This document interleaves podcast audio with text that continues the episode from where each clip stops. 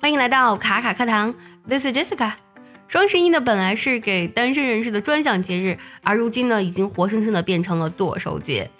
其实作为单身人士呢，平时免不了有被虐的时候。俗话说，狗粮天天有，年年不一样。今年呢，在双十一来临之前呢，狗粮呢就提前被这对夫妇给撒了。我说的这对夫妇呢，就是黄磊和孙俪。呃，孙俪呢，有一天晚上排练收工回家很晚了，可是黄磊呢，还给他啊深夜下厨给他做了热汤啊、热菜啊。孙俪特别感动，然后还拍了照片，并表示我必须撒把狗粮。娱乐圈里呢，黄磊对孙俪的宠爱呢是众人皆知的。今天我们就来说一下“宠爱”这两个字用英语该怎么来表达呢？第一个单词 pamper 拼作 p a m p e r。指的是精心照料，也有这个娇惯纵容的意思。比如说呢，Don't pamper your little daughter，不要把你的小女儿给宠坏了、惯坏了。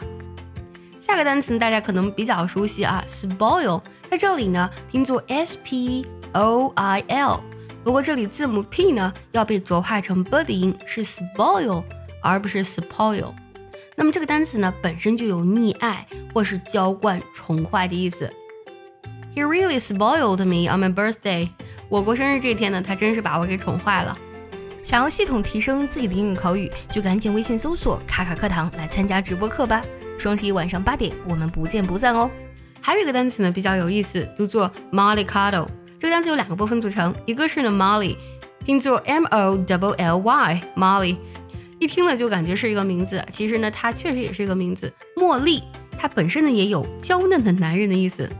后面这个 c o w d l e，它本身呢就有娇惯、纵容的意思。这个单词呢，其实它最早呢是做名词去用的。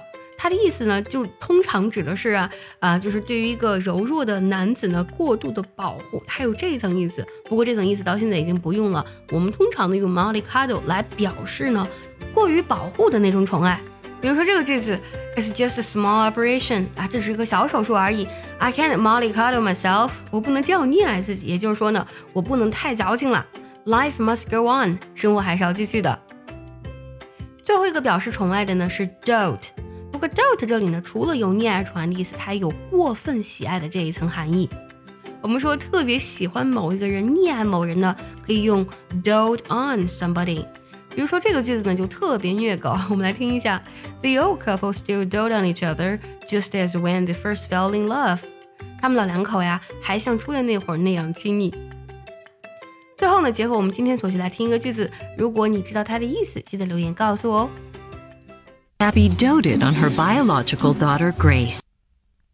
Abby doted on her biological daughter Grace.